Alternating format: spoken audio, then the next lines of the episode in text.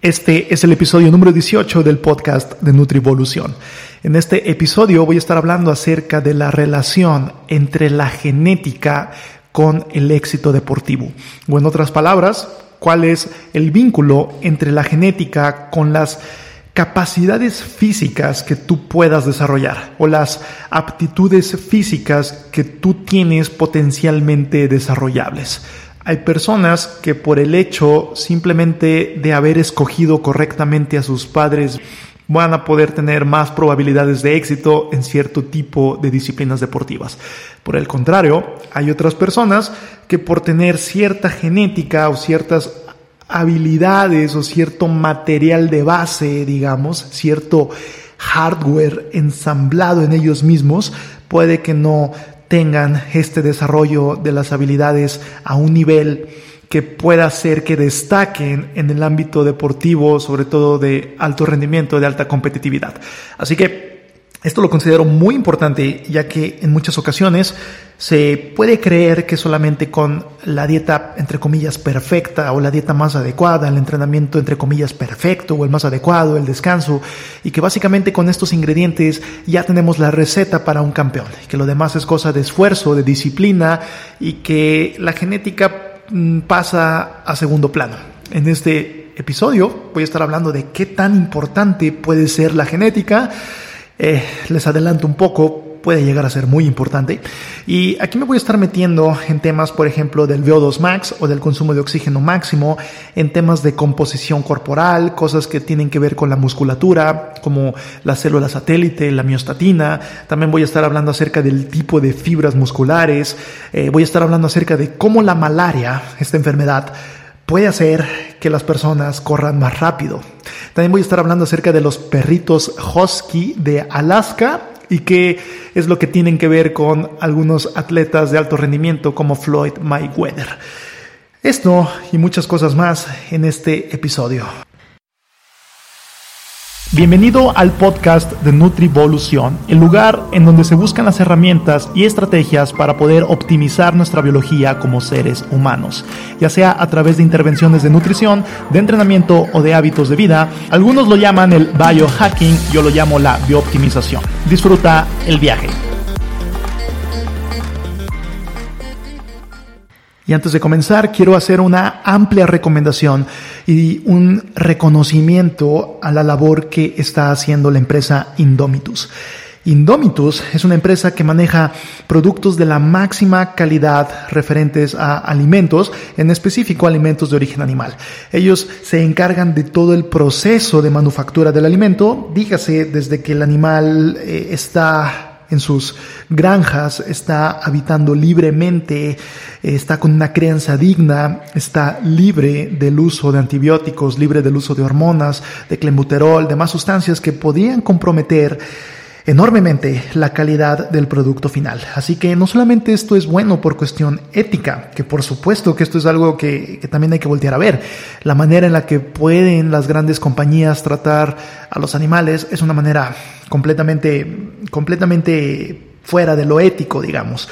Por el contrario, Indomitus tiene una crianza digna, y repito, no solamente por cuestión ética esto va a ser bueno, sino por cuestión nutricional la carne de un animal que estuvo en condiciones favorables de vida va a ser de superior calidad que la carne de un animal que estuvo confinado con el uso de fármacos, eh, de una manera de estrés crónico, de una manera poco adecuada, de una manera que no es, no es muy bonito vivir así. Entonces, no solamente por cuestión ética, sino por cuestión nutricional, esto es ampliamente recomendable. En el episodio pasado hablo acerca de cuál es la importancia de preparar nuestros propios alimentos y de involucrarnos con esto, así como esto es importante, también es importante manejar los ingredientes de la máxima calidad. Así que Indomitus es una empresa ampliamente recomendable. Les recomiendo que si quieren involucrarse mejor en su salud, en sus alimentos, en lo que ingresan a su cuerpo, chequen los productos que maneja Indomitus, indomitus.com.mx. Repito, pueden checar sus productos en indomitus.com.mx. Y dicho esto, vamos a comenzar de lleno con el episodio del día de hoy. Y a manera de introducción quiero mencionar que este episodio es un análisis del libro de Sports Gene, del autor David Epstein. Repito, de Sports Gene, el gen deportivo, si mal no recuerdo es como está traducido en español, pero lo pueden encontrar con el autor que es David Epstein. Este me parece un libro fascinante, un libro increíble que obviamente habla de estos temas, de la relación entre la genética y el éxito deportivo, y no solamente maneja información de alta calidad, bien documentada, sino que la entrega de una forma bastante digerible. Si bien algunos temas pueden llegar a ser pesados, por ejemplo temas de fisiología, el autor hace una increíble labor al entregarlo de la forma más sutil y más digerible posible. Así que si en este episodio escuchan algo que les llama peculiarmente la atención, entonces estoy completamente seguro de que este libro les va a encantar, les va a fascinar. Comenzando, primero que nada, Malcolm Gladwell es un autor que escribió un libro que se llama Outliers, entre otros que ha escrito, pero en este libro populariza esta llamada regla de las 10.000 horas. ¿En qué se basa esta llamada regla de las 10.000 horas? Básicamente nos dice que si nosotros juntamos 10.000 horas de práctica, en cualquiera que sea la cosa que estemos practicando, nosotros vamos a alcanzar una virtuosidad, digamos, nosotros vamos a alcanzar un nivel que va a estar muy por encima de la mayoría de las personas y que probablemente con esto ya estemos dentro de la élite, la regla de las 10.000 horas. Ahora, esta llamada regla de las 10.000 horas surge de un estudio que hizo Anders Ericsson. Obviamente Malcolm Gladwell lo popularizó en el libro Outliers, pero el estudio original o de donde surge esto de las 10.000 horas es de el, estudio que hizo Anders Ericsson. Y Anders Ericsson lo que hizo básicamente fue estudiar a violinistas eh, profesionales, estamos hablando de cerca de 20 violinistas, si mal no recuerdo, de élite. personas que destacaban en esto del violín, en esto de la música, y que de ahí se fue de forma retrospectiva, dígase, entrevistando a estos violinistas, para ver cuáles han sido sus hábitos, qué cosas han hecho, qué cosas no han hecho, etcétera, pero se fue hacia el pasado, o sea, de forma retrospectiva hacia atrás para poder ver cuáles eran las cosas en común que pudieron haber tenido estos violinistas que alcanzaron este éxito o alcanzaron este nivel eh, muy por encima de los demás. Eh, y una de las cosas que surgieron de esto fueron 10.000 horas de práctica.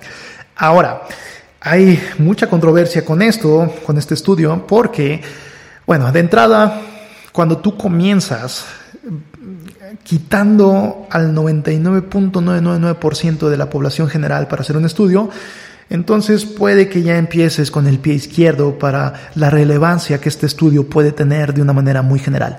Así que el autor comienza con este top 20 de violinistas y de aquí pues empezamos, empezamos un poquito mal. Eh, por el otro lado, si nosotros también nos basamos en que fueron básicamente recordatorios o se basó en las, cosas que contaban los violinistas, pues también se habla de mucha inconsistencia y poca veracidad de lo que pudieran estar recolectando con estos datos. Así que no estoy diciendo que sea descartable este estudio, sin embargo estoy diciendo que probablemente no es tan relevante como podamos creer. Y lo menciono porque muchas personas ya lo toman como regla, la regla de las 10.000 horas. Tú quieres ser bueno en algo, entonces junta 10.000 horas de práctica en ese algo que quieras lograr. Y el mismo autor, el original, Erickson, nunca habló de una regla. Él simplemente mostró el estudio, mostró los resultados, pero jamás habló de una regla. Así fue como se interpretó más adelante. Y esto pues obviamente genera lugar a dudas, ¿no? Porque, bueno, eh, si nada más es cosa de consistencia y nada más es cosa de disciplina, pues voy a juntar 10.000 horas y listo. Cuando nosotros hacemos un análisis más a fondo, cuando nosotros volteamos a ver a ajedrecistas eh, que también han sido estudiados y han sido eh, contado el número de horas que han practicado, podemos ver que hay ajedrecistas que necesitan mucho menos de estas 10.000 horas o hay ajedrecistas que pudieran necesitar el doble de estas 10.000 horas, o sea, dígase 20.000 horas, lo cual traducido en años, si hablamos de cierto número de horas al día, pues puede ser mucho, mucho tiempo, pueden ser muchos años. Así que, en pocas palabras, no es una regla. En pocas palabras, puede haber personas que tarden mucho menos de 10.000 horas para alcanzar el éxito o alcanzar estar muy por encima de todos los demás en dicha actividad que esté practicando o por el contrario, puede haber personas que tarden muchísimo más, que pueden llegar a tardar incluso el doble. O incluso, tristemente, puede haber personas que jamás lleguen a la élite, incluso invirtiendo una gran cantidad de tiempo en esto. Entonces, esto no es para desanimar a nadie, pero sí es para darnos cuenta de que muchos de nosotros muy, probablemente no podamos conseguir el éxito que vamos a querer en cierto tipo de deportes, en este caso, o en cierto tipo de actividades, simplemente porque mm, no somos hijos de los padres adecuados. Así de simple. Digo, no es para que dejemos de hacer esas actividades, sino simplemente es para que tengamos unas expectativas alineadas a lo que podríamos llegar a lograr. Ahora, por el contrario, puede haber personas que estén en el deporte equivocado y que tal vez después de este episodio digan, wow, creo que esto no es lo mío, creo que podría tener más probabilidades de éxito en otro tipo de deporte. Y no es para nada malo esto, digo, a final de cuentas, y aquí voy a meter un paréntesis, una de mis recomendaciones para la vida eh, es que encontremos las cosas en las que somos fuertes y tratemos de hacer énfasis ahí. Si tú eres bueno pintando, si toda tu vida has dibujado, si eres excelente artista, eh, incluso antes de que iniciaras a practicar mucho el dibujo, ya dibujabas mejor que muchos de tus compañeros. Entonces, si te enfocaras ahí y si metieras ahí gran tiempo de entrenamiento, gran tiempo de práctica para el dibujo, entonces muy probablemente vas a destacar enormemente en esto. La cosa sí sería enfocarte de lleno y sí sería darte cuenta desde un inicio que eso es algo para lo que eres fuerte. Entonces encuentra tus fortalezas y vete hacia ellas. Y esto se puede alejar a esa recomendación que hacen de que hay que trabajar en nuestras debilidades y que si bien sí estoy un poco de acuerdo con eso, si hay que trabajar en nuestras debilidades, pero no hay que enfocarnos en ellas porque si nosotros nos enfocamos completamente en nuestras debilidades, vamos a superarlas, pero no vamos a destacar. Vamos a llegar a un punto, si acaso, decente. Pero hoy en día no necesitamos ser decentes para destacar, necesitamos ser mucho más allá de eso, necesitamos sobresalir. Entonces enfócate en las cosas en las que eres fuerte. No te enfoques demasiado en las cosas en las que eres débil, porque nada más vas a perder el tiempo. Y esto es, repito, un consejo eh, a mi criterio personal y es eh, conforme yo veo las cosas, conforme yo veo la vida. Este podríamos decir que es la forma de iniciar con este tema. Se hizo un estudio, continuando un poquito más con esto de la genética y su vínculo con el éxito deportivo o el desarrollo de habilidades físicas, se hizo un estudio llamado Heritage, dígase H-E-R-I-T-A-G-E, -E, Heritage que es como el acrónimo para Health Risk Factors, Exercise Training and Genetics, en donde los autores básicamente querían ver cuál era la influencia de la genética con ciertos parámetros de habilidad física, en específico el VO2 max o el consumo de oxígeno máximo. A muy grandes rasgos, el VO2 max o el consumo de oxígeno máximo es un parámetro que se determina o que se puede usar más bien para determinar potencia aeróbica. Entonces, si tú tienes un VO2 max elevado, quiere decir que puedes utilizar el oxígeno de una forma más eficiente, que puedes eh, captar más oxígeno y utilizarlo mejor, y que esto te puede dar obviamente una ventaja en competencias aeróbicas o en tipos de esfuerzo físico aeróbicos. Entonces, repito, el V2 Max es un parámetro que se utiliza para poder medir potencia aeróbica. Y lo que se hizo fue que se juntó a 98 familias de dos generaciones, ok, estaban estudiando a la primera y segunda generación, dígase padres e hijos de esa generación, que fueron sometidos a exactamente el mismo régimen de entrenamiento en una bicicleta estacionaria. Entonces, el entrenamiento era básicamente el mismo, no cambiaba nada.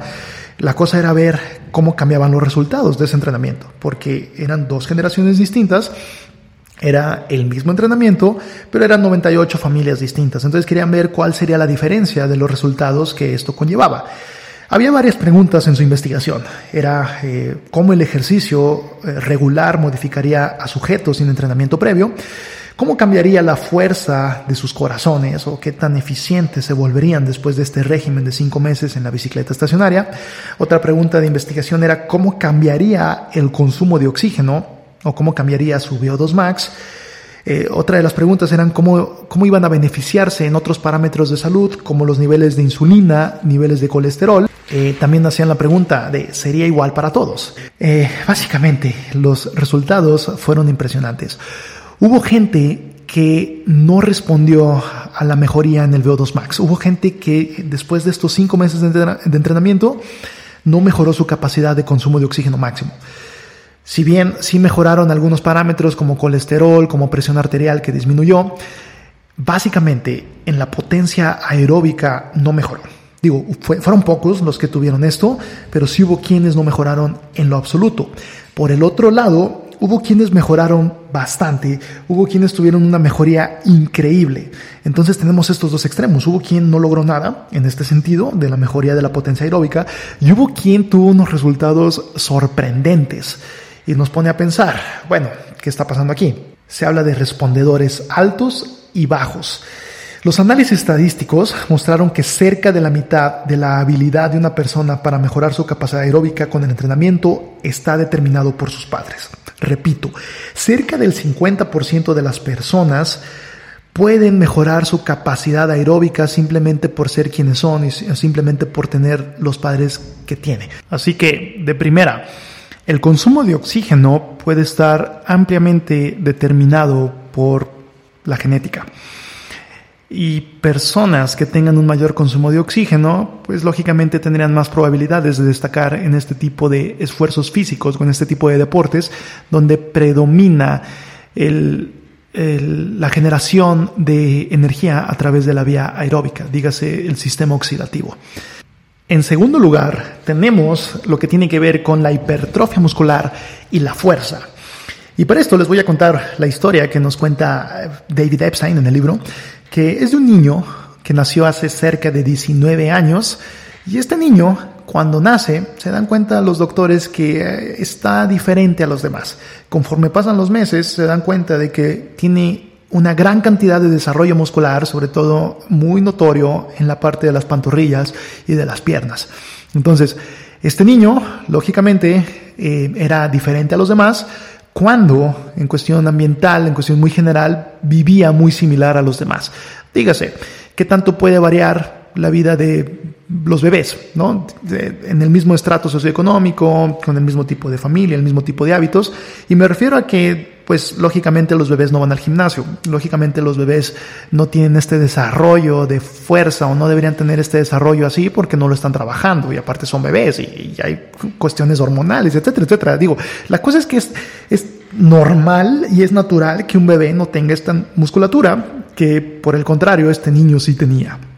Eventualmente, eh, se determina o se descubre que este niño tenía niveles muy bajos de una proteína llamada miostatina. ¿Qué es la miostatina? La miostatina, esta palabra viene de mio, músculo, y de statina, de tener. Entonces la miostatina es una proteína que se encarga de no generar mucha cantidad de masa muscular. Digamos que es una especie de tope para el desarrollo de masa muscular. Entonces, esto significa que si tú tienes menos cantidad de miostatina, puedes tener más cantidad de músculo. Por el contrario, si tienes más cantidad de miostatina, entonces vas a tener menos cantidad de músculo. Y ahora te preguntarás, ¿por qué existirá una proteína que se encarga de detener el desarrollo muscular? Si está muy padre tener músculos desarrollados. Probablemente por cuestión estética sí esté muy bonito tenerlos.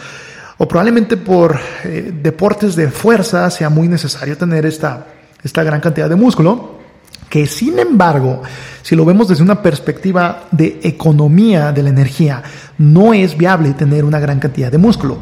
El músculo es un tejido muy costoso. El músculo es un tejido metabólicamente activo que es metabólicamente costoso.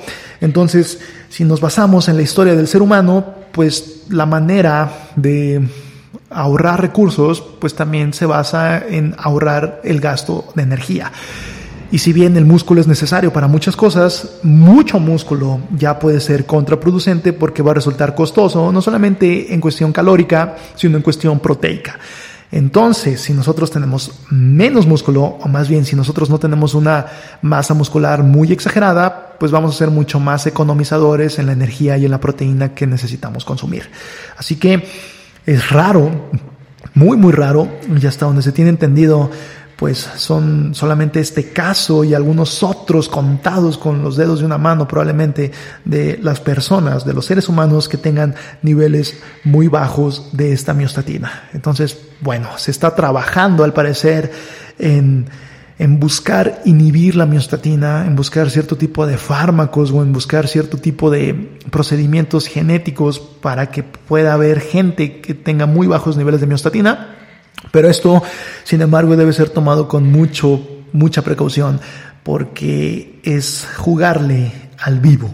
Eh, hacer estas modificaciones no sabemos lo que podría pasar o las consecuencias que eso podría conllevar. Esa es una, la miostatina. Dos, las células satélite. Las células satélites son una especie de células madre que se encargan de apoyar al tejido muscular en la recuperación y la regeneración. Entonces, cuando nosotros hacemos actividad física, cuando nosotros hacemos fuerza o este esfuerzo en el que levantamos pesas o hacemos algo con, con barras, con nuestro propio peso, pero básicamente este tipo de esfuerzo en el que nuestros músculos vencen una fuerza externa, este tipo de esfuerzo va a generar cierto daño muscular. Y parte de la reparación son estas células madre, que son conocidas como células satélite, son estas específicas del tejido muscular, que va a tener esta participación y además va a servir en donar o en desarrollar nuevos núcleos de estas fibras musculares. Ojo aquí, las células musculares son células polinucleicas. ¿Qué quiere decir esto? Que van a tener más de un núcleo. Y para que pueda permitirse el aumento de masa muscular, tiene que haber desarrollo de más núcleos. Y las células satélite se encargan también de poder desarrollar estos nuevos núcleos. Ahora, y esto se vincula a la memoria muscular. Em, aquí voy a meter el paréntesis, voy a meter el ejemplo. Pero cuando las personas han entrenado mucho y han desarrollado una cantidad de masa muscular decente y dejan de entrenar, en muchas ocasiones se va a perder gran, gran parte de esa masa muscular desarrollada. Sin embargo, cuando retoman el entrenamiento, va a ser mucho más rápido volver a conseguir ese músculo que ya habían desarrollado previamente. Y se le atribuye en gran parte por estas células satélite y en gran parte porque ya tienen esos núcleos. Si bien la fibra muscular se hizo más chica cuando se dejó el entrenamiento, los núcleos ahí permanecieron. Entonces ya va a haber una mejor recepción del entrenamiento porque ya hay más núcleos, entonces el tamaño o el aumento del tamaño una vez que se retoma el entrenamiento va a ser mucho más fácil porque ya están estos núcleos existentes. Así que eh, también se vincula esto con el uso de anabólicos esteroides. El uso de anabólicos esteroides puede llevar a una mayor proliferación de células satélite, que puede llevar a una mayor generación de hipertrofia, que puede llevar a una mayor generación de núcleos que eventualmente cuando la persona deja el uso de anabólicos esteroides, pues se podría decir que eh, las secuelas, en este caso positivas, ahí podrían quedar porque ya están los núcleos y porque la persona podría desarrollar aún y ya sin el uso de anabólicos esteroides, pero podría desarrollar un mayor crecimiento muscular. Aún y sin ciclo. Entonces es interesante, ¿no? Como una persona cuando llevó a cabo algún ciclo de anabólicos esteroides probablemente ya tenga una ventaja de por vida. Probablemente. Ahora, ¿qué tanto o qué, a qué tanta magnitud pudiera ser esta ventaja? Pues bueno, eso sí es una de las incógnitas que aún pueden permanecer y aún están en estudio. Pero el hecho es que las células satélite tienen un, eh, un impacto pues muy, muy relevante para el desarrollo de masa muscular y también hay una relación o hay un vínculo entre cierto tipo de genes y mayor desarrollo de células satélite o mayor proliferación de células satélite. Entonces es lógico que tener más número de células satélite puede ser una ventaja y también es lógico que cierto tipo de genéticas puedan eh, hacer que las personas tengan mejor recuperación, mejor generación de masa muscular vía estas células satélite. Y aquí es cuando podemos ver que distintas personas van a responder distinto a los mismos estímulos de entrenamiento. Em, ¿Por qué? Porque simplemente hay cambios fisiológicos que son muy distintos los unos a los otros, aún y con el mismo entrenamiento. Otro punto, aparte de las células satélite y de la miostatina, es el tipo de fibras musculares que tenemos. Rápidamente, Y a muy grandes rasgos, ya que esto lo menciono un poco más a profundidad en el episodio donde hablo de cómo aumentar tu masa muscular, todo acerca de la hipertrofia, pero nuestro cuerpo tiene dos tipos de fibras, o nuestros músculos en específico tienen dos tipos de fibras musculares. Las tipo 1, que son lentas, que son de carácter más oxidativo, que nos funcionan más en actividades de predominio aeróbico, y las fibras tipo 2 o, fibras rápidas que tienen un predominio eh, de explosividad, son más fuertes, tienen un, poder de contractibilidad más elevado, son más dependientes de las vías anaeróbicas y no tanto de las vías aeróbicas. Entonces, de igual forma, la cantidad de fibras tipo 2 que tengamos pues se va a relacionar a la hipertrofia que nosotros podríamos desarrollar. Las fibras tipo 2 están más vinculadas con la hipertrofia, se dice que pueden crecer cerca de cuatro veces más que las tipo 1, o sea, tienen un mayor poder de hipertrofia y esto, pues lógicamente, va a ser una ventaja. Si alguien quiere desarrollar gran cantidad de masa muscular, va a ser una ventaja el hecho de que tenga más cantidad de fibras tipo 2. Eh, por el otro lado, si alguien quiere destacar en deportes aeróbicos, entonces le convendría tener más cantidad o más predominio de fibras tipo 1. Y existe esta controversia acerca de si el tipo de fibras nacen, naces con ellas o se hacen así según el tipo de actividad física que estés haciendo. Y lo que el consenso general dice es que las fibras o el tipo de fibras que tengas es en su gran, gran, gran parte dependiendo de lo que tengas al nacer. O sea, naces con ellas. Pudiera haber ciertas modificaciones con el entrenamiento, sobre todo de las tipo 2 que adquieran características de la tipo 1, o sea, que te vuelvas más aeróbico o que las fibras se puedan volver más aeróbicas o más oxidativas, sí podría haber cierto cambio en esto. Sin embargo, al final del día no puede haber un completo cambio de fibras tipo 2 a tipo 1, y de igual forma, es más difícil, de hecho no se ha visto hasta donde se ha estudiado, que pueda haber una una modificación similar de las tipo 1 hacia las tipo 2. O sea, las fibras lentas u oxidativas o aeróbicas no pueden adquirir una gran cantidad de características de, de fibras tipo 2, o sea, de que se hagan más rápidas. Así que si naciste lento, probablemente vayas a ser lento toda tu vida. O probablemente no puedas llegar a ser tan rápido como los que tienen más cantidad de fibras tipo 2.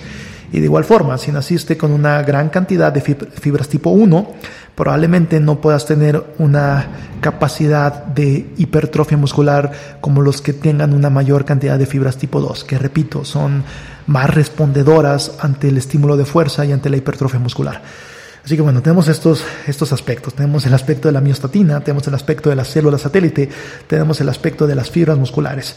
Y si tú naces con una desventaja en estas cuestiones, pues muy probablemente no puedas desarrollar masa muscular como los que tengan una, una mejor predisposición, una mejor genética para esto. Y algunos ejemplos, eh, dos ejemplos muy relevantes con esto que nos menciona el autor en el libro, es por ejemplo, un lanzador de disco se llamaba Joachim Olsen, no sé exactamente cómo se, cómo se pronuncie, eh, eh, es danés, pero es Joachim Olsen, y se dieron cuenta al hacerle biopsias, porque esa sería la manera en la que podrías descubrir qué tipo de fibras son las que predominan en ciertos grupos musculares, pero se dan cuenta de que tenía una mayor cantidad de fibras tipo 2 que sus contrapartes. O sea, estamos hablando de que lo compararon con otros lanzadores de disco que también estaban más o menos en su mismo nivel, pero él, a diferencia de los demás, tenía más cantidad de fibras tipo 2 y sin embargo su musculatura, su desempeño era muy similar al de los demás. Entonces dijeron, aquí hay potencial para más. Y lo que se hizo, se hizo un cambio en su entrenamiento, se le sometió a un entrenamiento de muy alta intensidad, dígase de cargar pesos muy pesados, seguido de periodos de descanso total en los que no hacía absolutamente nada. Entonces se disminuyó la frecuencia, digamos, de entrenamiento, pero se aumentó muchísimo la intensidad y se vio que sus, sus músculos crecieron enormemente. Y esto también fue comprobado al momento de volver a hacer biopsias y se vio que sus fibras crecieron enormemente. Entonces, pues se dieron cuenta de que esta persona tenía mucho más potencial del que hubiera parecido a simple vista, ¿no? Porque esto es algo que se tiene que ver de forma microscópica, ya cuando se, se hacen biopsias y se ven las fibras. Y otro ejemplo es un competidor de kayak quien hacía distancias rápidas, dígase de 500 y de 1000 metros. Entonces, él no, precisamente no le iba mal, pero tampoco destacaba, era regular. Se le hizo biopsia en sus hombros específicamente y se vio que había más cantidad de fibras tipo 1. Entonces, el único cambio que se hizo fue que compitiera en actividades, eh, el mismo kayak más bien, pero en pruebas de más distancia, o sea, con un predominio más aeróbico. ¿Por qué? Porque se descubrió que tenía más fibras tipo 1, hicieron este cambio y le fue muchísimo mejor. Entonces, no era el entrenamiento como tal, no era que falta de disciplina o falta de querer ganar, era simplemente que no estaba en la prueba adecuada para esta persona. Y es importante esto, no todo es trabajo duro. Hay otra parte, en este caso vinculada a la genética, que nos podría hacer con más probabilidades de éxito en ciertas disciplinas que otras. Ahora, ya pasando a otro tema, en este caso el somatotipo y la forma física, de igual forma su relación con la genética. Esta es una historia muy curiosa, ya que em, en el siglo XIX se creía que había una forma física perfecta para todo tipo de deportes. Y esto se basaba en el trabajo de Leonardo da Vinci. Eh, seguramente han visto al hombre de Vitruvio, este personaje que sale abierto con las extremidades, hay un círculo que lo rodea y que se habla de una proporcionalidad perfecta y todo esto. Entonces, se hablaba de que esta era la forma perfecta, algo muy similar al hombre de Vitruvio, dígase un hombre delgado, como de cerca de 70 kilos, unos 77, 1,80 de estatura, o sea, un hombre promedio, básicamente lo que es la media y se hablaba de que esta era la forma perfecta para los deportes y se hablaba de que era básicamente para cualquier tipo de deporte. Ahora, si volteamos a ver a los deportes de hoy en día, pues nos damos cuenta de que esto está lejos de la realidad. Sin embargo, era lo que se creía. Y si nosotros eh, comparábamos los tipos de físico de alguien que saltaba, por ejemplo, salto de altura, y alguien que lanzaba cosas, por ejemplo, el lanzamiento de disco, nos damos cuenta de que los físicos eran muy, muy similares. Si volteamos a ver lo que sucede hoy en día, pues son los físicos muy distintos. La persona que salta es una persona muchísimo más ligera que la persona que va a lanzar cosas. Y tiene bastante lógica, ya que, pues, si te vas a lanzar a ti mismo, lo que quieres es tener un peso más bajo, por supuesto, para ser más eficiente el movimiento, a comparación de que si vas a lanzar algo externo. Aquí si vas a lanzar algo externo, pues ya no influye mucho si estás más pesado en general, tanto puede ser de músculo, obviamente se necesita bastante fuerza, pero también podría ser algo de grasa. No influye realmente porque estás lanzando algo externo, no te estás lanzando a ti mismo. Entonces, e, esto era lo que se creía, que existía esta forma perfecta para cualquier tipo de actividad deportiva. Sin embargo, con la especialización de los deportes, eh, empezó a ver esto a lo que se le llamó el Big Bang de los somatotipos o el Big Bang de las formas corporales empezó a haber gente que empezó a destacar más en cierto tipo de actividades. ¿Por qué? Porque su físico le favorecía más en este sentido. Por ejemplo, en este caso, pues las personas más pesadas, con caderas más anchas, que puedan tener más cantidad de músculo, pues pueden ser muchísimo más eficientes en actividades donde predomina la fuerza.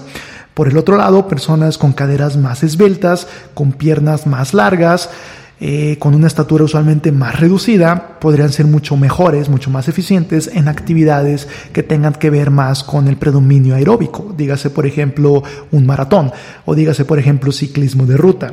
Y aquí cabe mencionar el ejemplo de Michael Phelps. Michael Phelps, todos, todos lo conocemos, y Michael Phelps tiene, además de otras cosas, además de un montón de cualidades que le permiten eh, nadar tan bien como nada, él, en cuestión de su forma física, tiene algunos aspectos muy peculiares. En primera, tiene manos muy grandes, tiene pies muy grandes, lo cual pueden funcionar como aletas. Entonces, similar a las de un pato. Digo, obviamente con sus debidas consideraciones, pero eh, el, el funcionamiento, pues en esencia, es el mismo.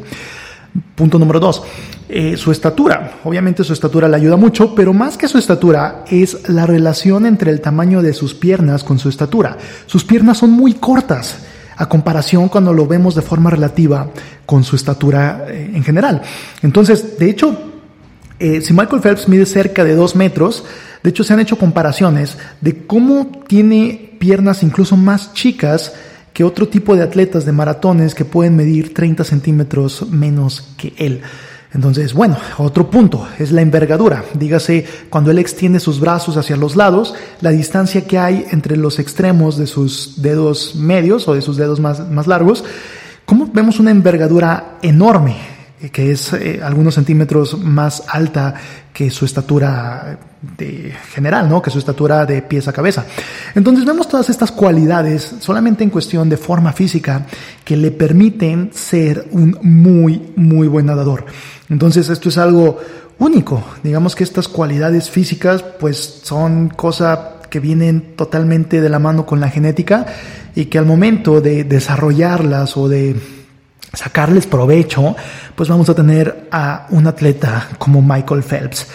Si alguien con una forma física promedio quisiera igualar los tiempos de Michael Phelps, pues le sería básicamente imposible. Y otro ejemplo es el cambio que hubo en los tackles defensivos de la NFL, como su IMC, en este caso, que el IMC es la relación entre la estatura y el peso, pero cómo se modificó de 1940 a 1990 de 30 a 36, repito, de un IMC de 30 en 1940 a un IMC de 36 en 1990. Que esto, considerando cierta estatura y considerando ciertas cosas, pero esto podría ser alrededor de 20 kilos de diferencia. 20 kilos de diferencia, obviamente físicos más pesados, obviamente físicos más especializados para esta posición en específico que es el tackle defensivo. Entonces, bueno, considerable, ¿no? Como la forma física, el somatotipo, el tipo de proporcionalidad en el físico de una persona influye enormemente en si esta persona va a desarrollar una aptitud física que la haga sobresalir enormemente de los demás. Y ejemplos hay varios. El autor nos menciona, por ejemplo, algunos casos de personas que incluso sin entrenamiento ya estaban al nivel de personas que llevaban años entrenando. ¿Por qué? Porque la persona nació con unos entre comillas, digamos, talento innato, pero básicamente este talento innato se refiere a ciertas cualidades eh, de sus músculos o ciertas cualidades de, sus, de su forma física que le permiten ser muy bueno en eso aún y sin haber entrenado previamente. Ahora, cuando metemos además el entrenamiento, pues aquí es cuando tenemos eh, esto más la constancia, obviamente, y ciertos factores, pero aquí es cuando ahora sí tenemos la receta para un campeón. Y por último, y anexándolo a esto del somatotipo y la forma física, podemos hablar de la estructura ósea. Nuestros huesos también pueden determinar enormemente para qué tipo de actividad podemos ser buenos o no. Por ejemplo, personas que tengan más masa ósea pueden tener más peso total y también se les puede hacer más fácil desarrollar más masa muscular. Entonces, aquí es donde vamos a ver personas muy fuertes. Las personas más fuertes del mundo, estoy seguro que también tienen unas estructuras óseas más pesadas, tienen más cantidad de hueso, lo cual, repito, por cuestiones biológicas, les permite potencialmente albergar más peso y más músculo en general. El autor Francis Holloway, quien habla mucho de composición corporal y lo recomiendo ampliamente si se quieren adentrar al mundo de la antropometría y composición corporal, nos habla de que hay una relación entre la cantidad de hueso que tenemos y la cantidad de músculo que podríamos potencialmente desarrollar. Y nos habla de que por cada kilo de hueso podríamos desarrollar 5 kilos de masa muscular. Dígase 1 a 5. Dígase una persona con 10 kilos de hueso podría desarrollar 50 kilos de masa muscular. Eh, esta relación 1 a 5 y en mujeres 1 a 4.2. Es un poco más reducido que, que los hombres, lo que se ha observado. Y una pregunta que puede surgir aquí es, ¿cómo le hago para saber cuántos kilos de músculo tengo? Y si bien hay algunas fórmulas, como la de von Doblin o como la fórmula de Rocha, que sirven para estimar masa ósea, también tenemos métodos como el de cinco compartimientos, que es el que nos ofrece Francis Holloway, eh, que también nos puede dar una muy buena idea de cuánta cantidad de masa ósea tenemos. Pueden ser difíciles ya que necesitamos hacer mediciones un poco complejas, con cierta estandarización, etcétera. Eh, ahora, puede haber otros métodos que son mucho menos precisos, pero pueden ser mucho más prácticos, como eh, medirnos la muñeca, medirnos eh, los tobillos. Si nosotros tenemos muñecas y tobillos chicos, pues podríamos estar hablando de que nuestra estructura ósea es pequeña. Digo, nuestra complexión va a ser delgada. Entonces, este tipo de personas podrían que no destaquen, por más que puedan llegar a entrenar se van a alejar mucho de las personas que tengan estructuras óseas más grandes en deportes que tengan que ver con fuerza. Así que si yo me quisiera poner a competir en lanzamiento de disco con estos sujetos que tienen más cantidad de fuerza, más cantidad de hueso, entonces la voy a pasar muy, muy mal. No voy a, no voy a lograrlo, no le voy a llegar a una persona altamente entrenada, no le voy a llegar ni a los talones. Por el otro lado, por ejemplo, estas personas que tienen huesos más anchos, que tienen una complexión más robusta, no van a ser tan eficientes al momento de hacer actividades de predominio aeróbico, al momento de trasladar su propio peso durante grandes distancias.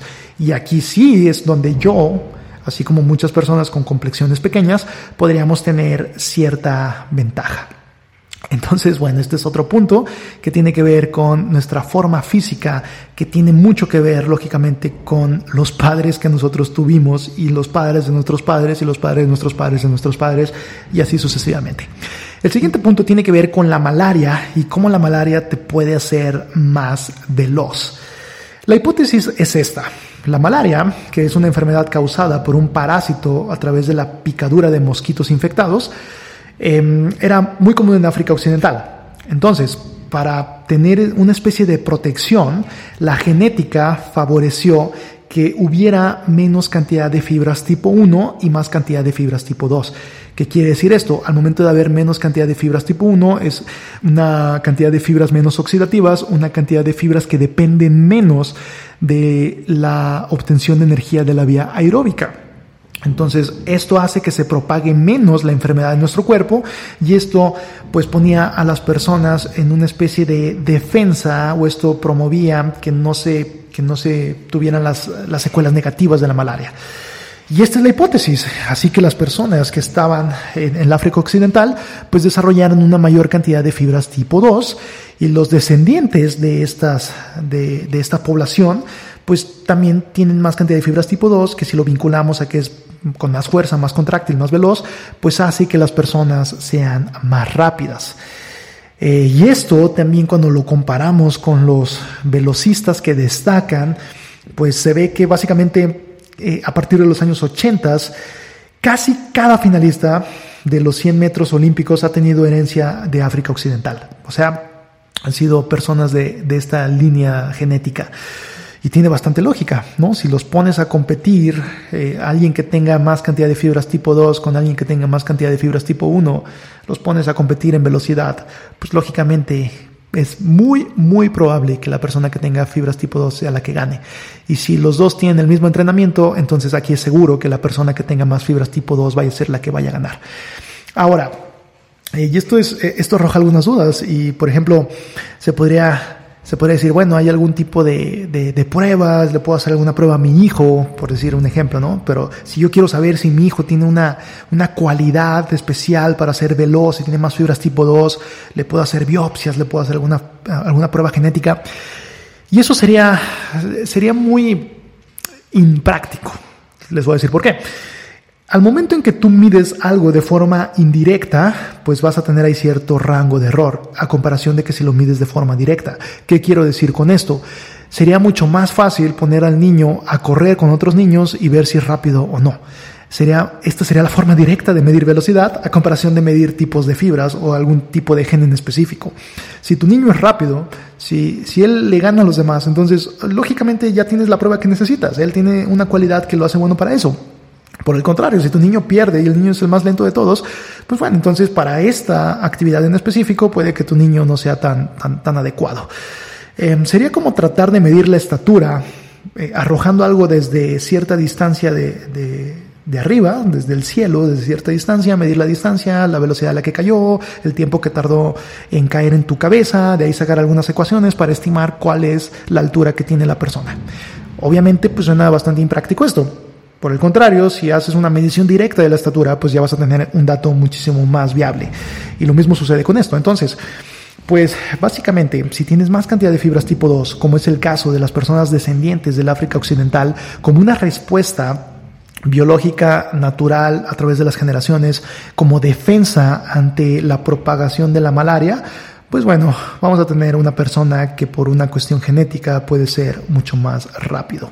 Ahora también, que no todo es risas y diversión, también hay una especie de, precio que pagar y también estas personas podrían tener, y es, y es, eh, y es una relación que se, ha, que se ha visto, que tienen niveles más reducidos de hemoglobina.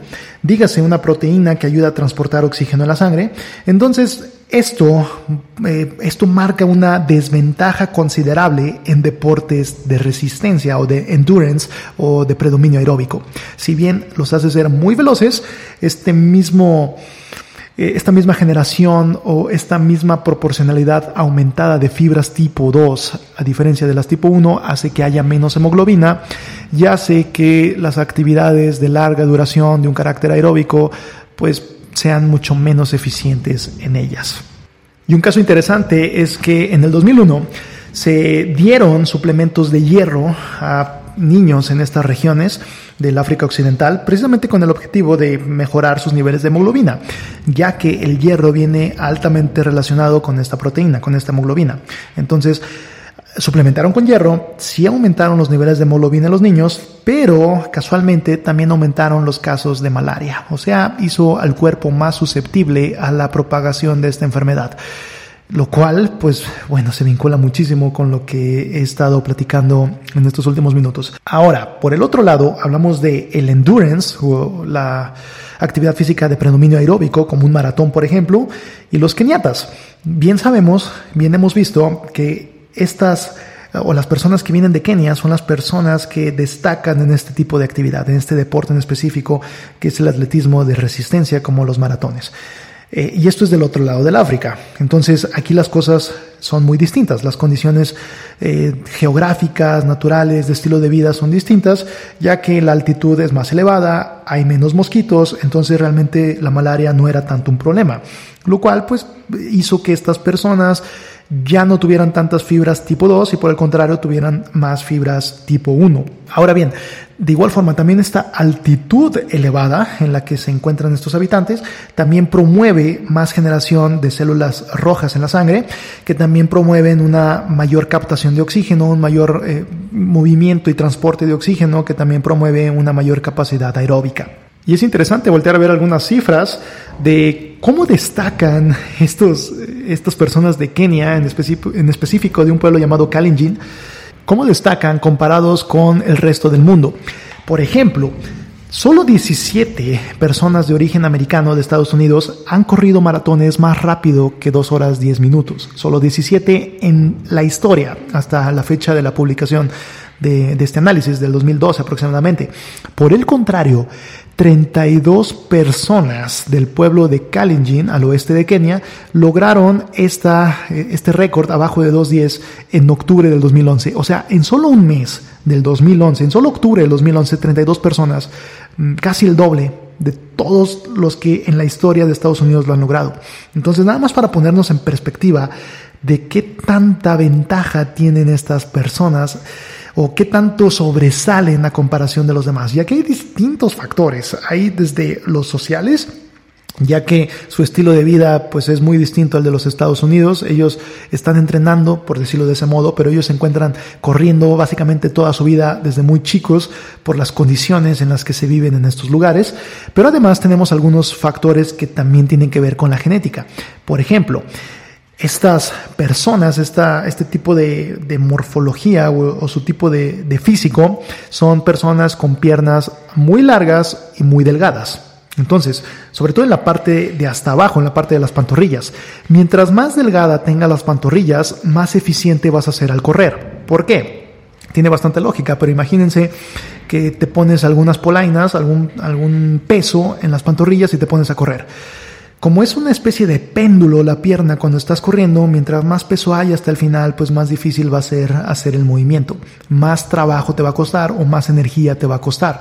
Por el contrario, si tienes muy poco peso, si tienes pantorrillas muy delgadas, eh, o en otras palabras, si tienes muy poco peso distal, o sea, el peso que se aleja del centro de tu cuerpo, entonces esto va a ser mejor para la actividad física prolongada. Otra cuestión es que también se observan niveles más altos de consumo de oxígeno o de VO2 max y también se observa una mejor economía del esfuerzo, que podríamos decir que es básicamente que te cueste menos hacer lo mismo. Entonces, lógicamente, esto te va a dar una mayor eficiencia. Y otro punto que también tenemos que considerar aquí es que se ha relacionado un físico esbelto, delgado y alto con una mejor disipación del calor, o sea, con una mayor eficiencia en la termorregulación a comparación de físicos robustos, eh, bajitos, como los físicos que podríamos encontrar en los esquimales que usualmente tienen estas características y que por el contrario ellos eh, pues desean mantener más el calor, ¿no? Por las condiciones de vida en la que, en la que han vivido generaciones y generaciones. Entonces, vinculamos todos estos aspectos y nos damos cuenta de que las personas de Kenia son personas que tienen por cuestiones tanto fisiológicas como sociales, eh, unas mayores, muchísimo mayores probabilidades de éxito en este tipo de actividades deportivas. Ahora, hablaba de la altitud y cómo puede ayudar la altitud, o sea, vivir en un lugar que esté más arriba sobre el nivel del mar, a comparación de vivir en lugares más cercanos al nivel del mar. Y mientras más arriba se ha observado que eh, el aire que respiramos, mientras más arriba que estemos, es menor la cantidad de moléculas de oxígeno que contienen. Entonces el cuerpo desarrolla una mayor eficiencia al captar este oxígeno. ¿Y cómo se desarrolla esta mayor eficiencia? Pues bueno, se atribuye una mayor generación de células rojas de la sangre y con ello más hemoglobina. Dígase la proteína que transporta que transporta oxígeno en sangre. Entonces, esta, esta característica te permite ser muchísimo más eficiente al momento de captar oxígeno. Sin embargo, sin embargo, eh, tener mucha cantidad de hemoglobina también te puede hacer que la sangre se vuelva más viscosa y esto también puede ser un impedimento y ya no puede ser precisamente bueno para las actividades de endurance o de rendimiento aeróbico. Entonces, Aquí se puede estar hablando de un nivel óptimo de altura, que digo, lo suficientemente alto para generar, para generar más células rojas en sangre, pero no tan alto como para hacer la sangre viscosa. Y se habla de que esta altura, este nivel óptimo, podría estar entre los 6.000 a 9.000 pies de altura. Y de igual forma se habla de que puede haber una respuesta eh, muy variable, dígase de una variabilidad individual, de que cada quien responda distinto ante los entrenamientos en altura. Y puede haber quien tarde mucho, dígase más de un año, en poder generar estas adaptaciones positivas. Y es por eso que se ha observado que algunas personas que hacen entrenamientos en altura eh, con el objetivo de mejorar su capacidad, cuando bajan, pues su rendimiento no solamente no aumentó, sino disminuyó. Y es porque lejos de generar estas adaptaciones, como podrían tardarse más, o sea, como podría ser mucho más el tiempo para generar estas adaptaciones, pues lejos de que le ayudara, simplemente le perjudicó. Entonces puede haber ahí una enorme variabilidad individual en este sentido. Y otro punto interesante es el que tiene que ver con los perritos husky de Alaska. Hay unas competencias que es de, trineos donde los arrastran. Seguramente hemos visto, no la competencia en sí, pero sí, por ejemplo, en Los Simpson, eh, esto, eh, en la película de Los Simpson hay este chiste donde Homero pues va con los perritos y, y va en su trineo, va en la nieve. Pero estas competencias eh, son distancias enormes las que recorren estos perritos y ellos corren y corren y corren, no dejan de correr, ellos simplemente están corriendo todo el tiempo e incluso las competencias pueden durar días. Y se ha observado de que estos huskies de Alaska, estos, esta raza en específico de perros, tienen un gran consumo de oxígeno máximo, que es cerca de cinco veces más la de un humano saludable no entrenado. Eh, ahora, cuando estos perritos están entrenados, puede ser ocho veces más que la del humano no entrenado y hasta cerca de cuatro veces más que comparado con Paula Radcliffe, que es la, la mujer que tiene el récord en la maratón. Entonces, en pocas palabras, un perrito husky de Alaska entrenado puede ser hasta cuatro veces más eficiente o tener cuatro veces mayor consumo de oxígeno que puede servir para medir potencia aeróbica, cuatro veces más que la de la persona que tiene el récord en maratón femenil, que es Paula Radcliffe. Vemos una diferencia enorme. Y lo que se ha observado es que, a diferencia de nosotros, que cuando entrenamos necesitamos un periodo de descanso, de inactividad para poder recuperarnos de este entrenamiento, a diferencia de esto, los perritos, esta raza en específico, se recuperan mientras, mientras siguen haciendo el esfuerzo. Entonces es un ciclo constante en el que están haciendo el esfuerzo y se están recuperando en ese mismo momento. Y esto es lo que les permite correr y correr y correr y correr y pues básicamente tener una gran cantidad de kilómetros recorridos, gran, gran cantidad de kilómetros recorridos sin tener que parar. ¿Y cómo se podría vincular esto con, por ejemplo, Floyd Mayweather? Floyd Mayweather Jr., este boxeador que, pues bueno, The Money Team y todo este, todo este show, ¿no? Pero se habla de que los perritos eh, lo hacen porque quieren hacerlo, porque les gusta hacerlo. Y también se puede vincular esto a una variación en las respuestas dopaminérgicas en el cerebro al momento de hacer actividad física. Dígase qué tanto placer sentimos al momento de hacer esa actividad. Se ha observado que hay personas que tienen respuestas dopaminérgicas muy elevadas, muy elevadas, lo cual pues es una especie de adicción el hacer la actividad física. Entonces ellos no pueden vivir sin hacer la cantidad física o la cantidad de, esfuerzo físico que ellos hacen. Ellos incluso no se sienten bien. Hay anécdotas en el caso, por ejemplo, de Floyd Mayweather, de que se levantaba a las 3.30 de la mañana y que estaba ansioso y deseoso de hacer un workout. Y digamos, bueno, esto no es bueno, va a comprometer su, recuperación, etcétera, etcétera. En el caso de Floyd Mayweather, esto fue parte, si bien hay otros, hay otros factores que se vinculan a su éxito, pero esto fue parte para su éxito. Entonces, pues él tenía eh, esta, o se puede hablar, se vincula de que tiene estas mayores respuestas dopaminérgicas cerebrales, así como otros casos que menciona el autor David Epstein en el libro. Pero bueno, sí, sí que hay, también de forma empírica podemos ver personas que disfrutan más hacer la actividad física que otras y se puede vincular mucho con algún gen o con algún tipo de expresión en los genes que se vincule con qué tanto placer sentimos, qué tanta dopamina se libera al momento de hacer esta actividad física. Entonces, bueno, tenemos distintas cosas. Tenemos lo del VO2 max, tenemos lo del desarrollo de masa muscular, tenemos lo de la composición corporal que tenemos o la estructura física que podemos llegar a tener, tenemos de la cuestión de las células rojas de sangre, tenemos la cuestión de nuestra herencia genética, tenemos la cuestión de qué tan bien podemos responder en cuestión de la sensación de placer a los esfuerzos físicos, que por el otro lado puede haber personas que simplemente no quieran hacer actividad física y tenemos distintos factores que se juntan y que nos pueden dar una mezcla perfecta para poder tener personas que sean muy aptas para cierto tipo de actividades físicas. Eh, entonces, un campeón, un medallista olímpico, se hace o nace y podemos concluir que ambas, ambos aspectos son fundamentales, tanto nacer con ciertas cualidades como trabajar esas cualidades son parte fundamental para poder tener un campeón olímpico, para poder tener alguien que sobresalga de los demás en este tipo de esfuerzos físicos.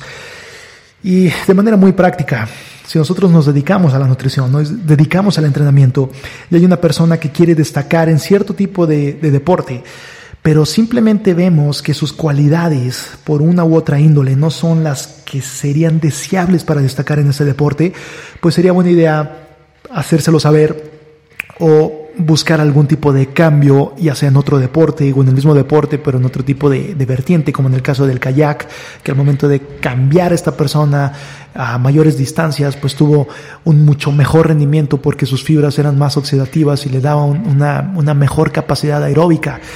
Esta sería un mejor camino a seguir. Y también vinculándolo con un aspecto más práctica, no en el deporte, sino en la vida, es busca tus fortalezas y haz énfasis en ellas.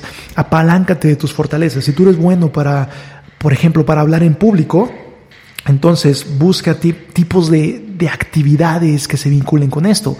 Por el contrario, si tú, tal vez no eres bueno para hablar en público, pero eres bueno para crear cosas en tu, en tu privacidad o en tus tiempos, entonces busca actividades que te permitan expresarte en este sentido.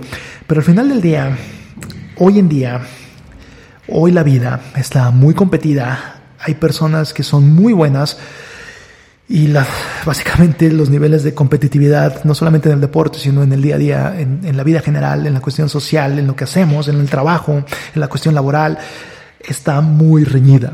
Así que si haces algo para lo que no eres naturalmente bueno, probablemente la vayas a pasar mal. Probablemente no vayas a destacar al punto en el que podrías sacar una mejor retribución económica o en el que podrías tener una mayor satisfacción de tu trabajo, etc. Esta es simplemente mi observación de esto y es la manera en la que puedo yo interpretar esto de una forma más práctica que se aleje de los deportes. Muchas gracias por haber estado en sintonía conmigo otra vez en este podcast.